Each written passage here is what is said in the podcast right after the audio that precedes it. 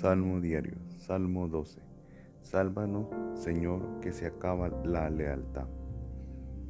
Sálvanos, Señor, porque escasean los fieles, han desaparecido los leales entre los hombres.